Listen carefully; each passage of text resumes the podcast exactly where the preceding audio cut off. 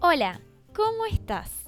Bienvenido a un nuevo podcast en el que te contaremos del Dios que nos salva.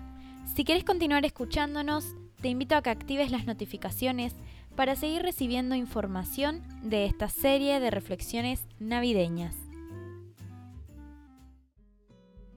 Hoy vamos a reflexionar acerca de quiénes somos. En Lucas 1:47 dice, cuánto mi espíritu se alegra en Dios, mi Salvador. Pensemos en el pasaje del día de hoy a partir de tres puntos. 1. Mi espíritu. María expresa cómo se siente y la mejor manera de hacerlo es yendo de adentro hacia afuera. Una persona refleja lo que es. Por más que queramos disimular nuestro exterior, nuestras expresiones y actitudes muestran cómo está nuestra vida realmente. María tenía un gozo verdadero. Nada podemos solucionar si nuestro espíritu no está en paz. ¿Cómo está tu espíritu hoy? 2. Se alegra.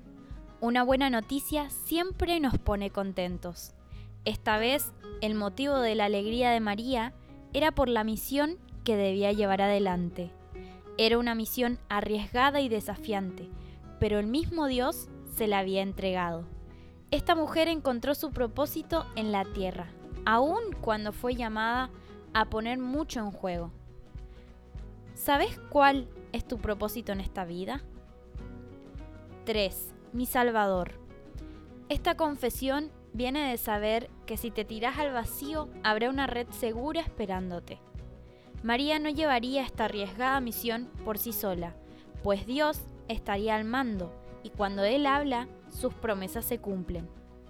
Dios es fiel y María, en su día a día, fue aprendiéndolo. Retomemos las palabras de Moisés a Jehová. Entonces Moisés dijo, Si tú mismo no vienes con nosotros, no nos hagas salir de este lugar. El Señor contestó a Moisés, Ciertamente haré lo que me pides, porque te miro con agrado y te conozco por tu nombre. Esta misma conversación vuelve hoy a repetirse. ¿Quién es tu seguridad de vida? Te invito a que hoy podamos expresarnos igual que María, que pongamos nuestro espíritu en Dios y Él nos dará seguridad y protección.